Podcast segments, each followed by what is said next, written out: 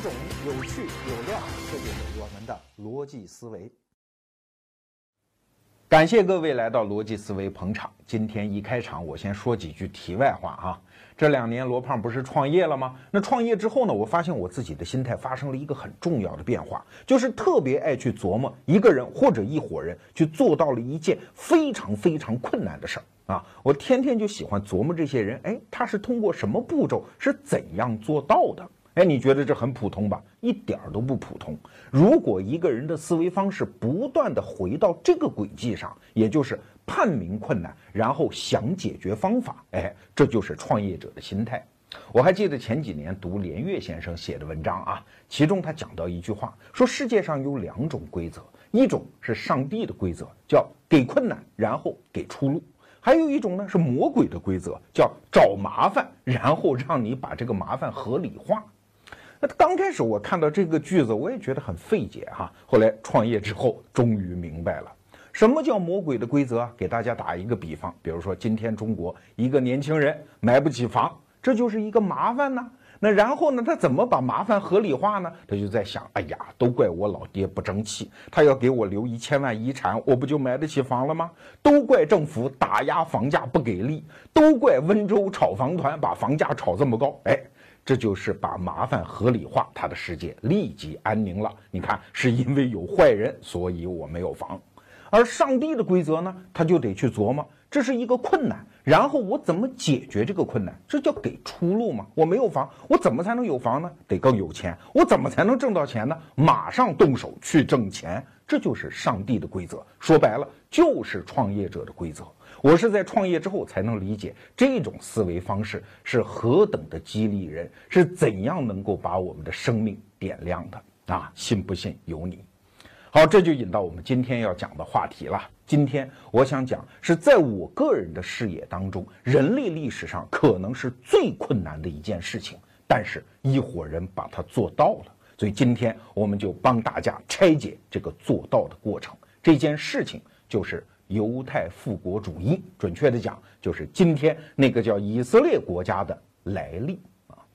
说到犹太人呐，很多中国的网民都很熟悉啊，而且大家吹捧犹太人，在我看来也算是网上的一股风潮。确实啊，犹太人特别值得吹捧，因为人家确实牛嘛。从全球人口的比例来看，犹太人占百分之零点二啊。但是如果从财富集中的比例来看，那犹太人就实在是太牛了。而且犹太人不光是有钱呐，那么多大资本家、大企业家，你看现在什么互联网的扎克伯格呀，是吧？搞金融的什么索罗斯啊，这些人我们都不讲。光从对人类的科技、文化、思想的贡献上来讲，犹太人也是群星璀璨。有这么一个说法啊，说二十世纪影响人类最大的三个思想家，你看马克思当仁不让吧，然后是弗洛伊德，他改变了人思考自身的一个维度，再有一个是爱因斯坦，改变了我们思考宇宙的维度。这三个人无一例外都是犹太人呐啊！如果你说艺术家，那什么斯皮尔伯格等等，他也都是犹太人啊。在这儿我们就不替犹太人吹嘘了。当然也有一些文章啊，在讲犹太人为什么牛啊？因为他们重视教育，这那，这个我都不信啊。为啥？因为中国人、韩国人这都重视教育啊，为啥没有像犹太人那样牛呢？我自己分析犹太人为什么牛，原因就是一个，人家是一个经商民族嘛。经商民族他就容易在一个非常迅捷、高频的交流当中形成民族的性格。要知道，交流对于一群人的文化的发展，那是至关重要的事情啊！给大家打一个岔啊，我们不说犹太人，举另外一个例子，你可能就理解了。大家想想，人类的发源是在什么？是在东非大裂谷啊，就是今天那个东非那一带，对吧？那既然人类迁徙，它往别的地方走，它肯定有往北走的，有往南走的，对吧？那个时候有没有地图？可是，请问为什么往北走的那一支到了埃及，到了欧亚大陆，到了欧洲和亚洲这一块儿，这一支人类的文明就发展起来了，而往南走进入南非那一带的文明就没有发展起来了呢？啊，现在人类学上的解释是这样的：因为从东非大裂谷开始，人类向世界的各个方向迁移之后，往南走的人很快被一个叫撒哈拉大沙漠的东西。切断了和其他人类的联系。没有联系，没有丰富的高频的交流，你的文化就发展不起来。而往北的呢，因为在欧亚大陆桥整个是一个横向分布的一个地理态势里面，虽然它分化了不同的种族、不同的文化，但是它通过贸易、通过战争、通过各种各样的方式进行丰富的交流，所以欧亚大陆上人类文化就发展起来了。我举这个例子是想说明，一个长期经商、善于经商的民族，它民族文化发达，其实一点也不奇怪。所以今天犹太人获得这样的成就，这是一件可以理解的事情。真正匪夷所思的是，犹太人被赶离家园将近两千年之后啊。他居然能在二十世纪的中叶，也就是全世界的地缘政治格局已经基本固定、已经板结的时候，哎，他居然还能回到故土，挤出一片生存空间，居然能够建立一个全新的国家，你不觉得这件事情匪夷所思吗？我们以下从几个角度来分析这个难度啊。首先，时间太久了嘛，将近两千年啊。犹太人最后一次被赶离家园是公元一百三十五年的事情，在西方就是古罗马时代啊。当时古罗马有一个皇帝，所谓五贤君之一啊，哈德良，跟犹太人打了这么一仗，然后赢了，然后就把犹太人给撵跑了。哈德良做事比较绝啊，他给犹太人规定了两条：第一，这片地方你们永远不许回来，而且不允许接近，只要接近，马上死刑伺候；第二。这片地方，你们犹太人觉得是自己的家园，对吧？哎，我给你改个名儿，改叫巴勒斯坦，就是今天巴勒斯坦这个名儿啊。巴勒斯坦这个词儿怎么来的？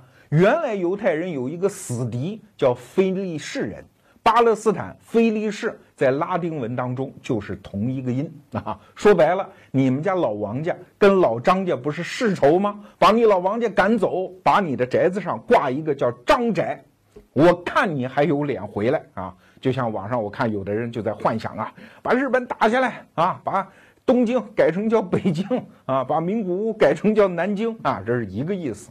说白了，哈德良就是绝了犹太人的念头，你永远不要再回到这个地方。大家想想啊。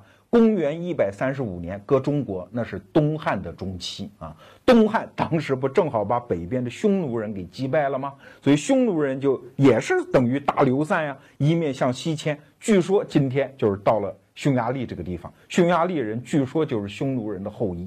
所以犹太复国。打一个不恰当的比方，就是在二十世纪的中期，二次大战之后，如果匈牙利人跟中国政府提出来说，我要在今天内蒙的地方来恢复我的匈奴国，你不觉得提出这个要求实在是太可笑了吗？对，犹太复国主义难就难在这儿，时间太久了。第二点就是犹太人有什么资格跟全世界列强谈这笔买卖啊？要知道，你历来是受欺负、受迫害的呀！啊，我们以前的节目曾经讲过，为什么纳粹德国要迫害犹太人？而如果你熟悉欧洲历史，你会发现，欧洲哪个国家，甚至是哪个君主手里没有犹太人的血债啊？你们都欺负过他，好不好？在这个方面，谁都别假装好人，光骂希特勒一个人。那问题来了，为什么犹太人这么倒霉呢？啊，这是一个很长的逻辑链条，我试着给大家推导一下啊。首先，这片地方不好嘛？虽然犹太人觉得很自豪啊，说这片地方是上帝赐给我们民族的。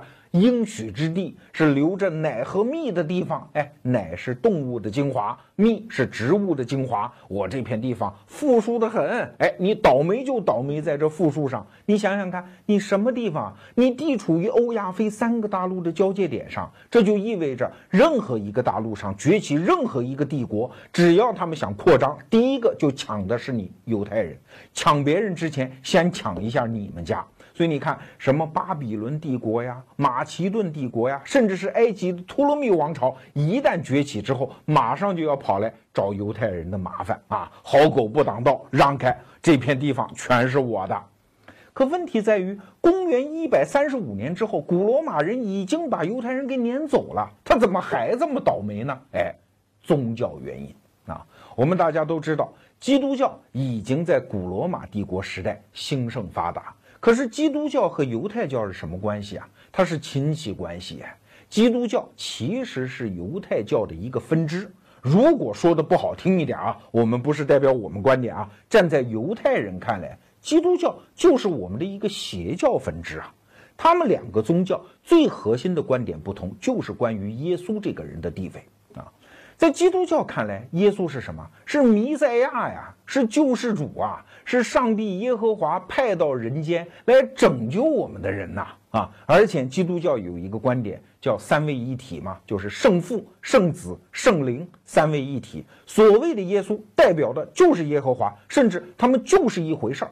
可是犹太人不这么想啊，尤其是耶稣后来又死在了犹太人的手里，所以这两个宗教虽然同根同源，但是一开始就结下了血海深仇。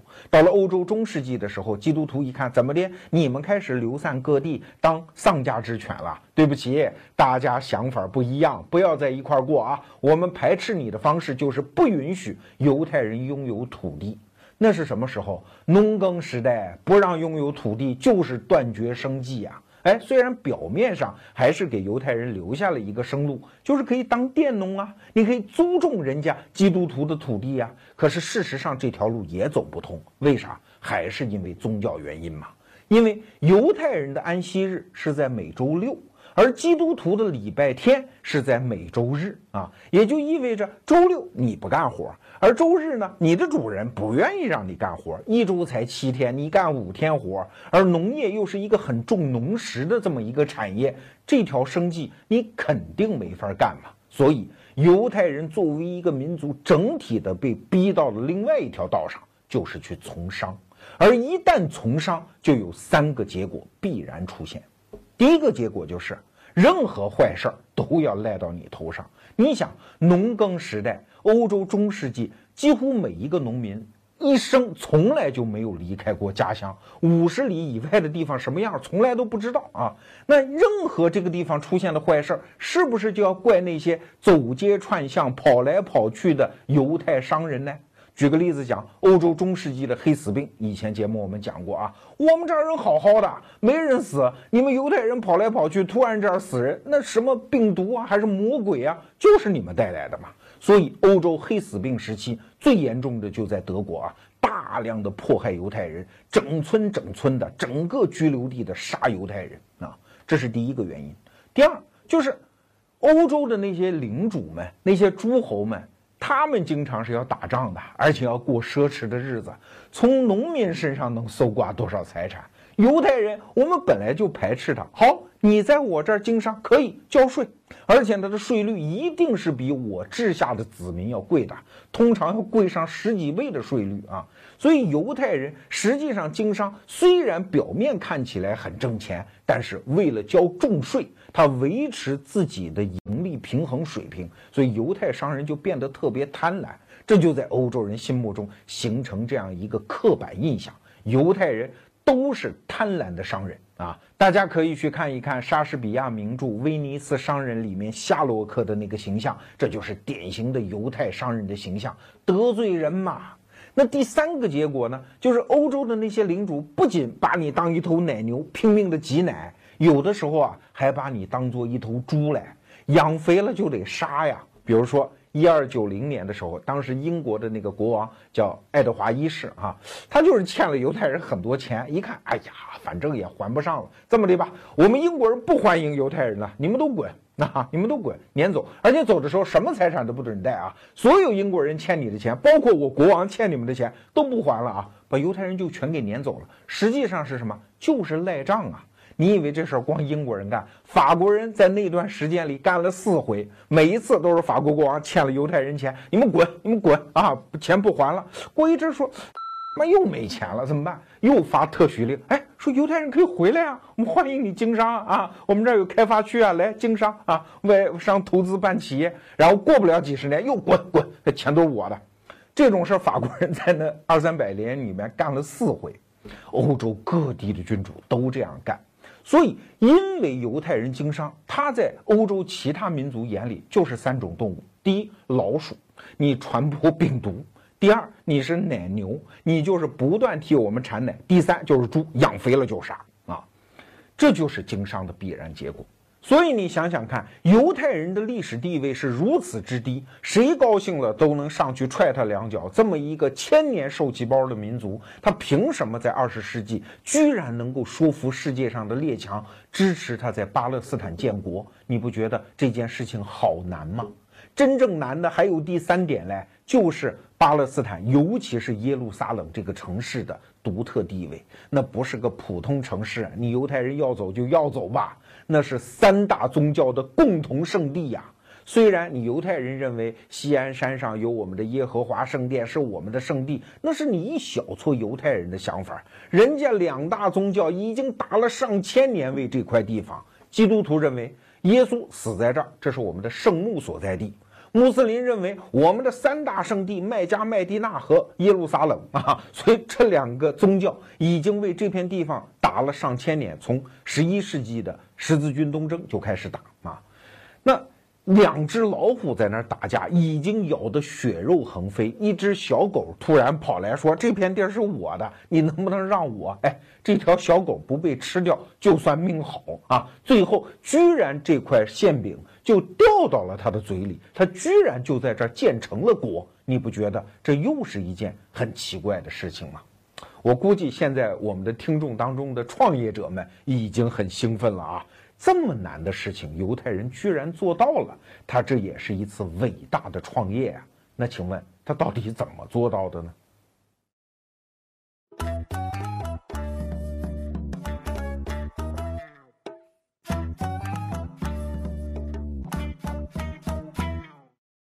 除了大家现在看到的逻辑思维视频，我们还有一个微信公众号，在那儿我是一个著名的每天坚持六十秒的胖子。每天我们还会分享给你一篇好文以及好玩的活动，在那儿已经有了三百多万小伙伴一起爱智求真了。那微信中您搜索“逻辑思维”公众号，没有走之儿的那个姓罗的罗。每天早上六点半，我在那儿等你。我们接着聊犹太人的故事。这个民族被赶离家园将近两千年之后，又能回到故土重新建国，这件事情不仅做到很难，想到都不容易啊！人类历史上有多少有类似命运的民族？你见过谁回来建过国呀？就像我们中国人在过去两三百年间，这种被动的大规模的人口迁移，其实有很多次啊。比如说清代初年有湖广填四川，清代末年有山东人闯关东。哎，你啥时候听说一堆四川人或者东北人哭着喊着成群结队要回老家去嘞，对吧？那犹太人为什么能想得到？无非两个原因：第一，被欺负惨了嘛。如果有一个自己的祖国，那整个民族的命运就会被改善。但是更重要的一个原因是，这个民族的历史记忆和其他民族不一样，有一根刺儿扎在这个民族的历史记忆的深处，这根刺儿不断的在提醒他们：你们一定能做到，因为你们做到过，而且你们不止一次的做到过。如果你读过圣经的旧约部分啊，这其实就是犹太人的经典。你会知道犹太人有一个先祖啊，他大概生活在公元前十三世纪啊。当然，这个人是不是真实存在，我们也并不知道，因为没有考古证据嘛。这个人叫摩西，摩西就是当年带领犹太人的先祖，那个时候叫希伯来人，花了四十多年的时间摆脱了埃及人的奴役，回到老家去，当时叫迦南之地，就是今天的巴勒斯坦啊。那个过程当中的艰难险阻，四十多年啊，你想也想得到啊。如果这事儿是真的的话啊，比如说现在我们知道的传说，就是摩西走到红海边的时候，一看前面没有路了，这个时候上帝把红海一分两半，让这个民族过去。这其实就是当年受到的各种磨难的一个神话的呈现而已呀。那摩西这个先祖后来带他们回来之后，哎，这个民族迅速的兴旺发达，在几百年之后，迅速的诞生了一个帝国。据说这个人叫大卫王啊，大卫王你熟悉吗？你当然熟悉，你只要打过扑克牌，那里面的黑桃 K 就是大卫王，是所有的 K 当中最大的啊。曾经一度，犹太人建立了那个帝国，幅员也很辽阔啊，包括今天的，甭说巴勒斯坦，还包括叙利亚，甚至包括土耳其的一部分，还有伊拉克、伊朗，那曾经也是一个雄霸欧亚大陆的帝国呀。啊，但是后来犹太人倒霉催的又有过两次大离散啊，一次是被巴比伦攻占了家园，整个人被带走，后来又回来建国。第二次是被马其顿的亚历山大帝国，哎，被他打散、大流散，然后又回来建国。那到了公元一百三十五年，哈德良皇帝把他们打散，这已经是第三次大流散。请问犹太人是不是要相信自己又能像历史中的先辈那样做到回到家园、再次建国呀？你千万不要小看这种历史记忆深处的东西的那个重要性啊！就像我们中国人，之所以我们今天觉得我们中华民族一定可以恢复汉唐盛世，可以做到民族的伟大复兴，是因为我们做到过吗？啊！如果我们的历史是马来亚那些小岛上像菲律宾那样的人的历史，我们今天中国人有这么大的胆气吗？所以千万不要小看历史记忆对于一个民族成长的那个重要意义啊！这其实就是守株待兔的故事了。你在这儿撞见过一只兔子吗？所以你就有那个耐心在这儿等下一只兔子啊。在历史上，因为这样的历史记忆而导致悲剧甚至是闹剧的，当然也有很多。比如说，我们以前节目就讲到过拿破仑三世，就是因为对吧？他家上面有一个亲戚叫拿破仑一世嘛，所以他就觉得我也能够做到拿破仑他老人家当年做到的业绩。再比如说墨索里尼，为什么那么多意大利人跟着他起哄啊，搞什么法西斯主义呀？就是因为他提出一个口号吗？我们意大利人可以恢复当年古罗马帝国的光荣啊！所以犹太复国主义也是一样啊，有了民族这样的一个共同记忆，他的领导人站出来登高一呼，就容易星火燎原。那最早的犹太复国主义的先驱叫摩西赫斯，这个人呢还有另外一个身份。我们中国人都知道，共产主义的先驱马克思和恩格斯，而这两个人相遇，我看到的材料啊，据说就是这个摩西赫斯介绍的。在当时的共产主义运动当中，摩西赫斯的地位资格非常老啊，他岁数都比马克思大三岁啊。当然后来他跟马克思和恩格斯分道扬镳了，是因为他不承认暴力革命的合法性啊，这是另外一句话了。但是摩西赫斯这一生做的主要的事情，主要是写文章、写书，把犹太复国主义的观念整体的提出来而已。真正把它付诸实施的是另外一个人，这个人叫赫茨尔。赫茨尔的身份就比较复杂了，他既是一个剧作家，又是一个记者，自己还是报纸的主编，然后还是个律师啊，可以说是写得出文章，斗得过流氓，而且执行力非常强。他是真正开始做犹太复国这件事儿的人。那怎么做呢？如果你回到一百多年前啊，你能想到的，那就先找我们民族当中最有钱的那些人。那他就找到了一些银行家。比如说，当时德国有一个金融家叫希尔施，犹太人哈，富可敌国，而且对犹太同胞特别好。任何人落了难，到他这儿一定会获得帮助，是一个慈善家。既然你又有钱，又是个热心肠，大家遇到这种事儿肯定要来跟你商量吗？所以赫茨尔就写了一份两百页的备忘录，跑到他家去跟他聊。等坐下来念到第六页的时候，希尔施就不听了，实在是胡说八道，撵出去吧。那既然希尔施不管，那只好找欧洲其他有钱的犹太人。于是就找到了罗斯柴尔德家族。当时罗斯柴尔德家族还得了，在欧洲号称是第六帝国，哎，真的是富可敌国啊！前面五个就是英法德奥俄吗？第六个就算他们家有钱了。而且罗斯柴尔德家族对于整个犹太民族也是有责任感、有担当的，所以就找他。可是把计划提出来之后，罗斯柴尔德也觉得这事儿不行。太难了，为啥？两个原因。第一，你们不是要回到巴勒斯坦建国吗？巴勒斯坦现在在谁手里？是在奥斯曼土耳其苏丹的手里啊！那叫一个主权国家，虽然现在老挨打，可是那是挨国家的打呀。我们犹太人除了有钱啥都没有，我们又没有军队，你总不能跑到苏丹那儿去抢吧，对吧？那苏丹肯定他们是穆斯林嘛，怎么会割让一片土地让我们犹太人去建国呢？这个事儿从国际政治上完全没有先例。而且你还要想啊，一旦说犹太人跑到巴勒斯坦建国，我们就算土耳其苏丹答应了，那你至少要移几十万人过去吧。他们刚开始算的是十五万人，这是建一个国家的最低人口标准。可是你想想看，这十五万人都是什么人？肯定是混不下去的穷人嘛。他们到了这片国土上之后，吃喝拉撒都得别人资助啊，所以需要一笔建国的预算。那大概是多少呢？这个赫茨尔跟前面的希尔施男爵提出来的是十亿马克，所以人家不搭理他吗？就算我是资本家，也拿不出这么多钱啊。他跟罗斯柴尔德家族提的时候已经学乖了，把这个数降了一下，提的大概是六千万美金。可是，在那个时代也是一个天文数字啊，罗斯柴尔德家族也拿不出来啊，这么大一笔钱。所以，因为这两个原因，这个计划根本就谈不下去啊。所以，赫茨尔就放弃了这些富豪，跑去跟英国政府谈。因为英国政府当时雄霸全球嘛，世界第一强国嘛，跟今天的美国似的啊。只要你英国人支持，我们是有希望的。英国人也不是不跟他谈，尤其是罗斯柴尔德家族出面啊，把他介绍给英国政府的那些高官。英国政府就说：“哎，你们这想法挺有趣哈，要不这么的吧，咱别谈巴勒斯坦，咱们谈点别的地方。”那刚开始提出来的呢是塞浦路斯，就是距离巴勒斯坦非常近的那个小岛。英国人一听就摇腮帮子，不行不行，这个岛上现在住着两个民族，一个是希腊，一个是穆斯林，这两个民族矛盾还搞不定呢。你让我们把原住民给撵开，让犹太人在这儿复国，我们英国人干不出来这个事儿。你看，确实啊，塞浦路斯到今天政局不稳，还是因为这两个民族的矛盾啊。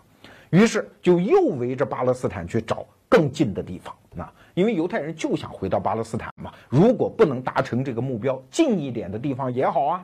于是就找到了埃及的西奈半岛。你现在看地图啊，就是连接非洲大陆和亚洲大陆的那个半岛，现在也属于埃及。哎，英国人说这个地方行，尤其是当地的英国总督非常赞成这个方案。为啥？不毛之地嘛，没有人嘛，你们愿意去就去喽。犹太人又有钱，又有思想，又有智慧，你们去搞建设，英国殖民者当然巴不得。但是有一个问题啊，正因为没有水，没有起码的自然条件，所以这个地方是不毛之地呀。所以就得请工程师来算，如果这个地方要建一个国家引水，得多大的工程量？后来算完了，傻了，不是工程花不起钱，是尼罗河要引五倍的水到这个地方才够用啊。那这个方案看来就没戏了。赫茨尔这个时候其实已经变得非常之绝望，为啥？他对这个。叫西奈半岛，又称为叫阿里什方案，其实寄予非常高的期待。有一个证据啊，他在日记里写的，他父亲那个时候刚刚去世，他就不想让他的父亲下葬在自己的家族墓地，说我们犹太人马上要建国了，我应该把父亲葬到那儿去。结果那天知道这个方案不行了，他很沮丧，在日记里就写：哎，今天我到法院去买了一块当地的墓地，就把父亲葬了吧。所以可见非常灰心。而英国人这个时候又开始提方案啊，这个方案其实有很多种，比如说有迁到南美的，甚至日本人后来还提出在中国的东北，把哈尔滨附近割给犹太人建一个犹太国，这种方案都提出来过。英国人还提出了一个叫乌干达方案，就是今天东非那个地方的那个非常穷的国家，当时也几乎就是不毛之地，说你们愿不愿意去啊？愿意去，我们英国人可以支持你。赫塞尔想。这事儿也不是不能商量啊，因为当时啊，欧洲各地，尤其是俄国人迫害犹太人，已经到了剑拔弩张的时候啊，所以他们急于找一块地方建国。紧接着，在犹太人的第六次世界大会，也称之为叫西安主义大会，就是为了复国专门开这个会啊。第六届，赫塞尔就把这个乌干达方案给提出来了，结果遭到了与会所有人的反对。说要干就回家，就回巴勒斯坦，除了那儿我们哪儿都不去啊！赫茨尔说：“要不我们派个考察团到乌干达去看一眼？我们都没去过呀，万一那个地方还不错呢？”居然连这么一个派考察团的提议都被大会以极高的票数给否决掉了。一看这种情况，英国人就不帮忙了。哥只能帮你到这儿了。我能掌握的地盘，能割给你们犹太人的，我都提了好几个方案了。你们非要回巴勒斯坦，巴勒斯坦又不在我手里，要商量，你去跟奥斯曼土耳其商量去。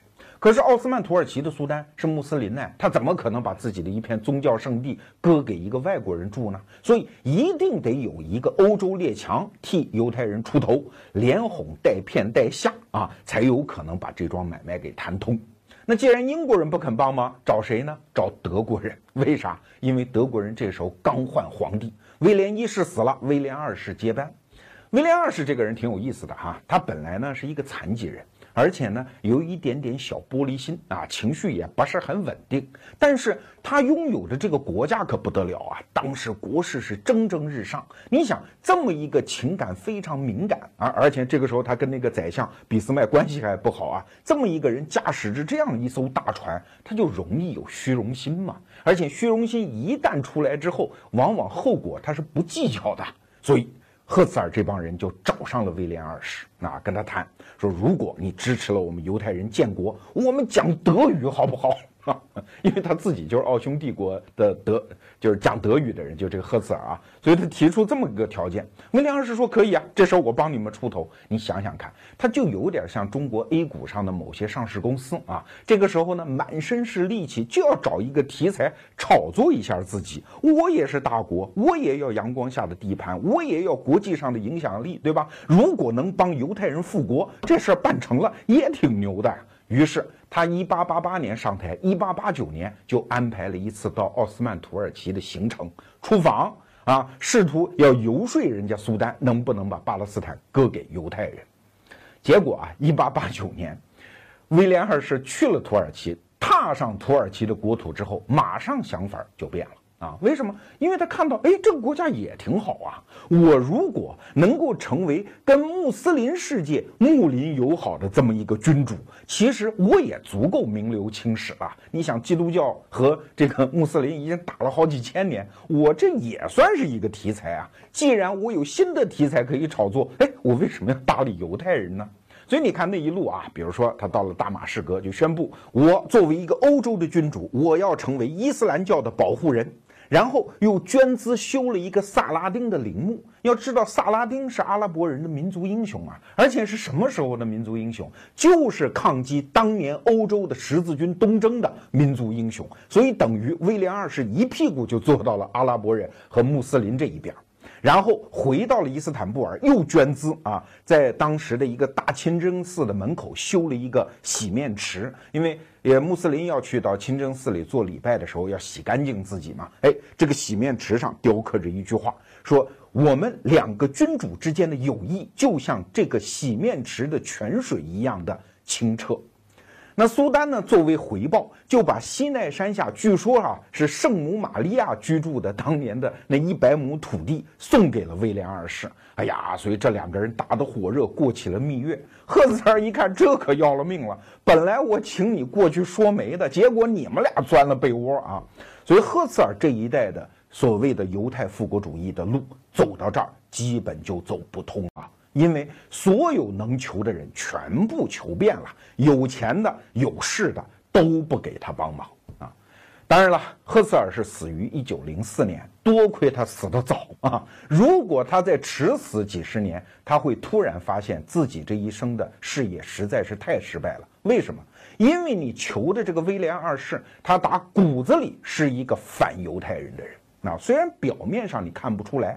后来威廉二世退位了吗？因为第一次世界大战打失败了吗？他退位之后，居然还写文章提议啊，用毒气消灭犹太人啊！所以当年赫茨尔压根儿就是拜错了庙门，只不过他自己并不知道。所以说到这儿为止啊，整个犹太复国主义在第一个阶段的思路完全就走错了。求人是没有用的，光有钱也是没有用的。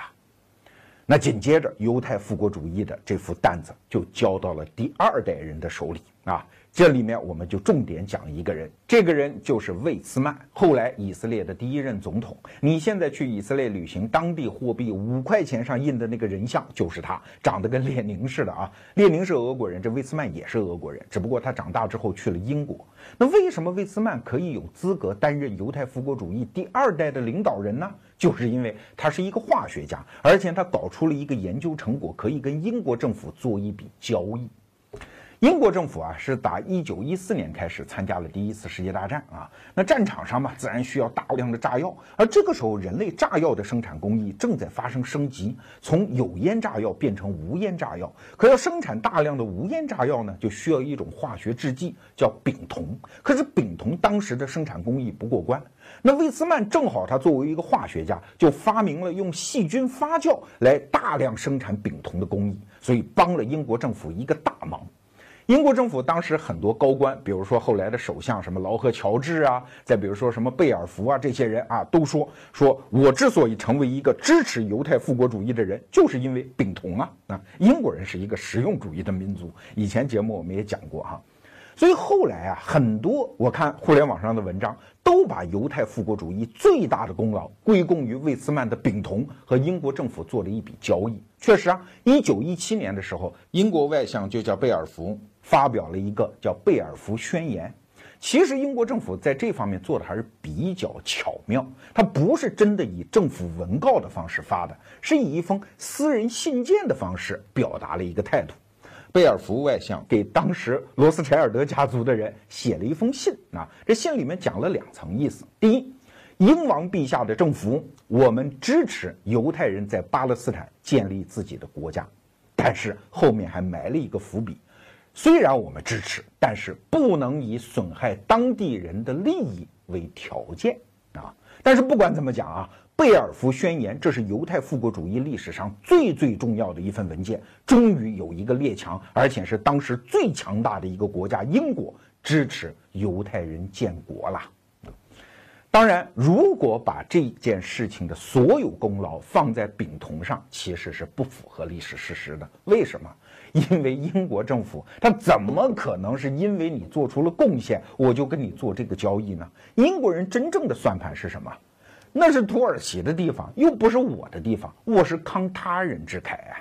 那为什么原来他不愿意慷土耳其之慨呢？因为没打仗吗？没打仗，我跟土耳其是正常的邦交国。现在是第一次世界大战期间，土耳其已经加入了德国的阵营，当时叫同盟国，而英国是协约国啊。反正这片地方也不是我的，好，我支持你到他的地方建立自己的国家。那这慷他人之慨的事情，我又没有什么成本了啊。就像蒋介石当年在台湾反攻大陆的时候，签一大堆委任状啊啊，你是湖南省省长，你是湖北省省。长又不是我的地方，我随便赏呗，对吧？而且英国政府还有一个算计，因为他们心里知道犹太人在美国的势力不得了。你看，今天美国号称有一张名单啊，前二百名社会精英有一百名是犹太人。当时美国的情况也是类似啊，很多社会名流都是犹太人，所以英国政府是为了讨好美国人，说你来参战呢，正好一九一七年就是美国参战那一年啊，所以英国政府发布了这么一个贝尔福宣言，而且是以私人信件的方式发布的，跟现在互联网公司搞公关那也类似啊，动不动老总给员工写封信，然后让公关部给披露出去，是这么玩的啊。半遮半掩地承认了犹太人建国的合理性。果然，第二年英国人就把土耳其人从巴勒斯坦给撵跑了。后来，第一次世界大战结束之后，当时的国联就委托英国来管理巴勒斯坦这片地方。这片地方终于落到英国人的口袋里了。那根据原来的贝尔福宣言，很多犹太人就看见希望了，陆陆续续就往巴勒斯坦开始移民。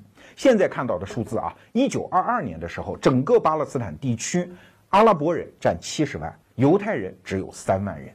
可是到了一九三九年，就是第二次世界大战爆发那一年啊，这个人口比例已经发生了巨大的变化。阿拉伯人大概还是七十万，可是犹太人已经变到了五十万，这可不是一个简单的数字变化。你想想看，犹太人虽然在原来的国家混不下去，来到这儿，那。行囊里多少有点钱啊，更何况国际犹太人又给他们大量的援助，所以犹太人到这个地方受的教育程度也比较高，大量买房子买地。哎呀，我们中国人特别能够理解这一条啊，就是温州炒房团嘛，他们来了之后大量买房子，温州炒房团买房子不住，犹太人可是真住啊。所以就像今天中国北京、上海这样的城市，那些原住民对于新来的人那种羡慕、嫉妒，最后的恨，他就必然要爆发。所以英国人这个时候已经把肠子都给悔青了。首先，阿拉伯人跟英国人过不去，谁让你们把犹太人给放进来的，对吧？犹太人呢，这个时候又嫌英国人放的人又不足够多，犹太人又跟英国人干，所以这个时候的英国人已经变得是猪八戒照镜子，是里外不是人。当然，英国这个民族啊，它有一个特别。好玩的地方，也是他特别可爱的地方，就是随时翻脸不认人啊！这是一个特别实用主义的民族。比如说，丘吉尔英国首相哎，二战的最大的功臣呢，二战还没结束，英国人就把他选下去了，不让他当首相啊。后来有记者就采访丘吉尔，哎，说你觉不觉得这是英国人民对你的忘恩负义呢？丘吉尔说，对啊，这就是忘恩负义。不过丘吉尔追加了一句，说一个伟大的民族对他的英雄人物从来都是忘恩负义的。那英国人民对丘吉尔这样的人都这样，何况你一个我八竿子打不着的亲戚犹太人呢？所以。在第一次世界大战结束之后，英国人就不提什么建国这茬了，天天在巴勒斯坦就调和阿拉伯人和犹太人这个矛盾，忙的是焦头烂额。好了，整个中间这个过程我们就略去不说了啊。那为什么在第二次世界大战之后，犹太人终于在巴勒斯坦建了国呢？因为当时国际局势已经不是英国人一家说了算了，还崛起另外两个超级大国，一个是美国。一个是苏联，那怎么搞定的美国和苏联呢？这个过程极其曲折啊！我们简单给大家说一下这个脉络。很多人都在说呀，搞定美国最简单了。美国犹太人混得好啊，上流社会那么多自己人，几乎已经把持了美国。其实你把这件事情想简单了，因为美国犹太人他跟那些要移民巴勒斯坦的犹太人哪是一回事儿呢？那个时段，美国的和平和富庶那是在全世界首屈一指的。犹太人为什么要背井离乡跑到巴勒斯坦去呢？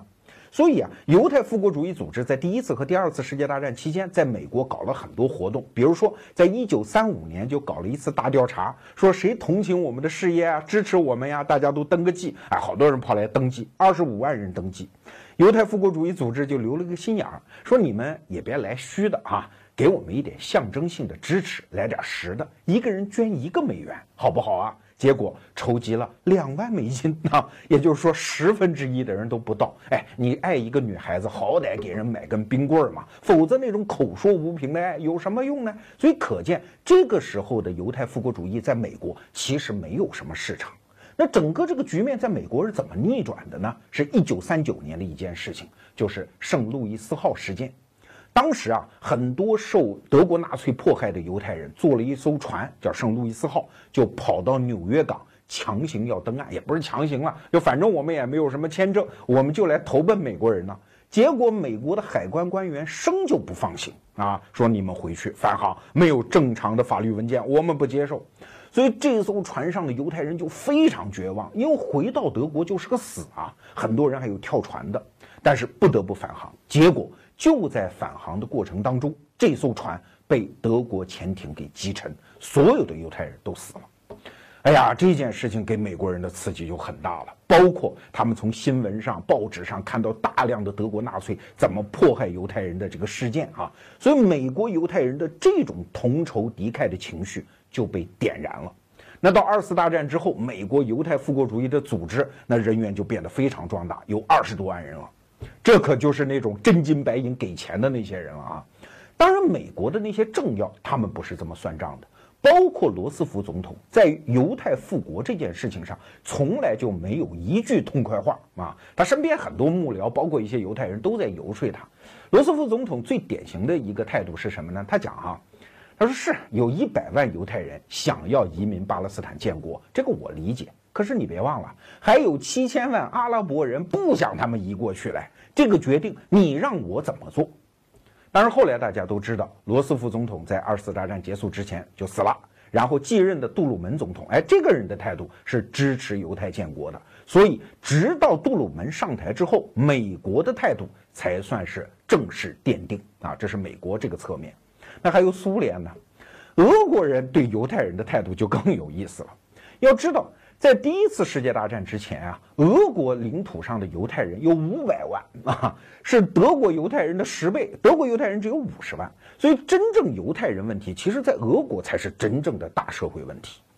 那俄国是原来的沙皇对犹太人啥态度呢？就是不相信，而且呢也迫害。当然，他不像后来纳粹啊，整体的屠杀要灭绝人家，他就是什么欺负啊。比如说，犹太人坚决不能住在国境线四十英里以内的地方，我不信任你嘛。万一你当间谍呢，里通外国呢？啊，比如说犹太人人口占的比重非常少，但是应征入伍的犹太人就比较多，而且在军队里特别受歧视。俄国沙皇也经常搞一点迫害犹太人的政策，但主要的态度就是驱逐啊驱逐。可是十月革命期间，大家突然发现，哎，这事有点不对。为什么？因为苏共的第一届政治局一共二十四个人，其中十六个人都是犹太人，所以当时西欧的那些人就轰动了。哦。说我们一直说犹太人有一个反对我们要颠覆世界的阴谋，看来这个阴谋就是搞一个苏维埃啊！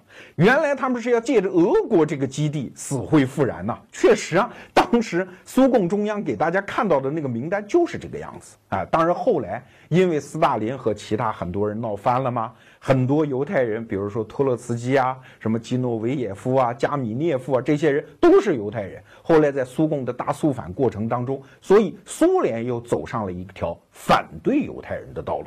斯大林这辈子对犹太人从来就没有好气儿。哎，那为什么二战之后苏联突然来了一个态度的大转弯，开始和美国站在一起支持犹太人建国呢？其实原因很简单啊。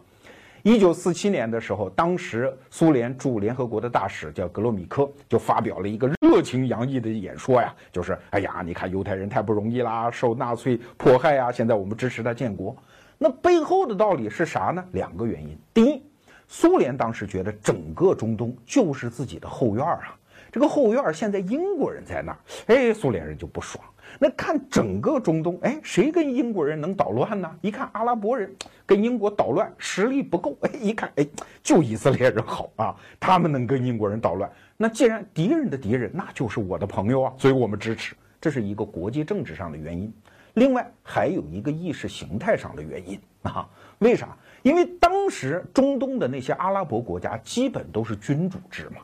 君主制的那些国王对于共产主义这套意识形态，那当然是天生反感。可是要知道，很多移民到以色列的犹太人，他都是受共产主义思想熏陶的。所以苏联人其实当时突然觉得，哎，没准儿我们支持犹太建国，有可能让共产主义的思潮输入以色列，没准这个地方将来会变成一个共产主义国家呀。所以在意识形态上，我们有可能接近啊，这就导致一九四七年我们前面讲的格罗米克正式支持犹太建国。那既然美国人、苏联人这两个大佬的态度已经搞定了，那对英国人来讲，就是现在还掌控巴勒斯坦局势的英国人来讲，他何苦为难呢？因为他这个时候已经焦头烂额了。如果大家有兴趣啊，不妨去买一本书看，叫《耶路撒冷三千年》。这本书不是在我们店里卖的啊，在网上你都可以买到。这里面就介绍了四七年到四八年英国人那种愁眉不展的样子，什么大胃王饭店爆炸事件呐。什么法兰上校事件呐，还有一个叫出埃及号事件等等，就总而言之，不是阿拉伯人跟他较劲，就是犹太人的极端组织跟他较劲。英国人这个民族，我们前面讲实用主义啊，既然搞不定，不搞了嘛。那以前我们有一期节目专门讲印巴分治，英国人从来对于这种麻烦事儿都是这个态度啊，我不愿意花高昂的成本维持什么大英帝国的面子，面子不值钱，实际的东西才值钱。所以英国人说算了，这样我谁都得罪不起，尤其是美国、苏联再一出面，我撤了吧。所以才导致一九四七年的十一月份。联合国正式通过了所谓的“幺八幺号决议”啊，说巴勒斯坦变成两个国家，一个犹太国，一个阿拉伯人建立的国家。到了一九四八年的五月，犹太国终于建立，这就是今天的以色列。那请问，如果我们把这个故事当做一个创业故事，犹太人创业成功了吗？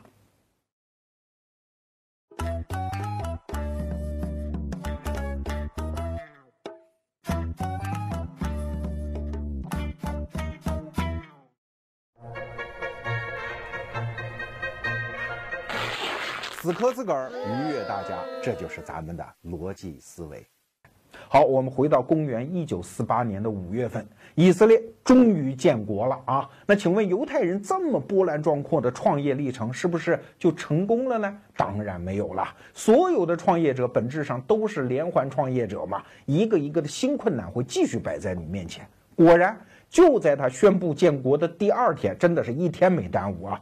周边所有交界的阿拉伯国家的军队就开进来了，这就是历史上的第一次中东战争。从那一天开始起，以色列人陆陆续续打了五场中东战争，虽然他都赢了，但是又有什么卵用呢？直到今天为止，以色列仍然是全世界所有国家当中地缘政治环境最恶劣的一个国家，周边全部是仇人。虽然远方有一个美国人挺他，但是又有什么用呢？对吧？现在巴勒斯坦问题也没有解决，普通的以色列公民闭门家中坐，经常火箭弹还要从天上来。当然，这是另外一个话题了，今天我们就不扯了。其实我也知道啊，犹太人的命运啊，中国人没有那么关心，所以我们这期节目的点击率我也没有打算多高。但是为什么我们还是要讲它？因为我在犹太人复国的历史上，我看到了创业者非常难得的几个经验啊。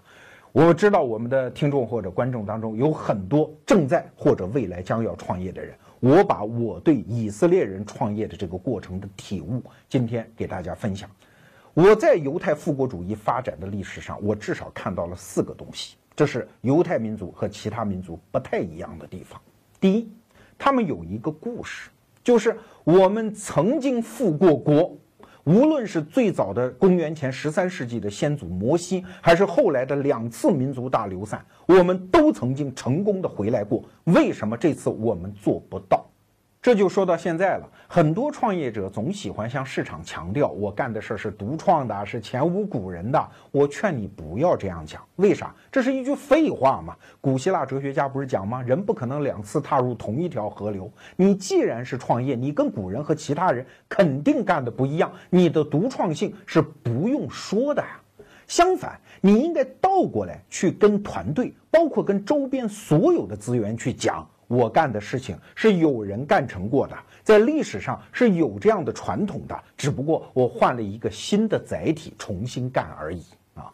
为什么一定要这样？我们从犹太人的经验当中知道，一个已经在历史上干成过的事情，对这一代人有着无可估量的激发的作用啊！创业可不是一个人上街耍大刀啊！它是整合周边所有的资源，包括自己团队内的资源，去构建一个全新的商业系统。所以，不是你自己当孤胆英雄，而是所有的人在你的事业中能看到自己发展的希望。就像很多中国公司跑到美国去上市，去说服华尔街的那些投行，他都要讲啊，我其实就是你们美国公司哪个哪个在中国的翻版呢？新浪说我就是中国的雅虎，百度说我就是中国的谷歌，优酷说我就是中国的 YouTube。这么说话不是没出息，这恰恰是给美国的投资人以信心，让他们投钱、投物、投人来帮助我们中国公司发展，这一点儿都不丢人啊。你想，过去的木匠告诉小木匠，还得说：“哎，这儿你看鲁班祖师爷，他老人家那个光辉的业绩，你得跟他学，对吧？”妓院里还得供个管仲呢，说这是我们的祖师爷，干这一行不怎么丢人。所以，一个保守主义的创业者，他恰恰要回到传统中去找资源，什么资源？精神资源，因为传统的精神资源可以说服更多的人来帮助你。啊，这是我们在犹太人身上学到的第一点。那第二点呢？犹太人之所以能成功复国，跟他在历史上受尽了迫害和屠杀是有关系的。不过在这儿你可别理解反了啊，以为是全世界人民同情他们，所以支持他们复国，哪有那回事儿？虽然有这个原因，但是你想啊，历史上有这种遭遇的苦难民族有多少？为什么没有这份好运气呢？因为人家犹太人把被同情这个逻辑给反过来了。虽然我们在历史上历尽了迫害和屠杀，但是我们仍然那么优秀。我们为人类的共同文化贡献了那么多璀璨的明星。所以你到今天的耶路撒冷那个犹太人大屠杀纪念馆去看，犹太人给你看到的不是苦难，而是一张一张犹太人的幸福的笑脸，那么多儿童的笑声同时展现给你看。我们的民族历尽苦难，但是没有被击垮。那今天的创业者从这一点上能够看到什么东西啊？我们经常说，我们应该服务于我们的用户，我们应该为社会创造价值。但是，一个成功的创业者通常还有一个因素，就是赢得了尊重。那什么方式会赢得尊重呢？就一定是历经了一些苦难。这个苦难可能是市场强加给你的，创业者都不容易嘛，也可能就是你自找的。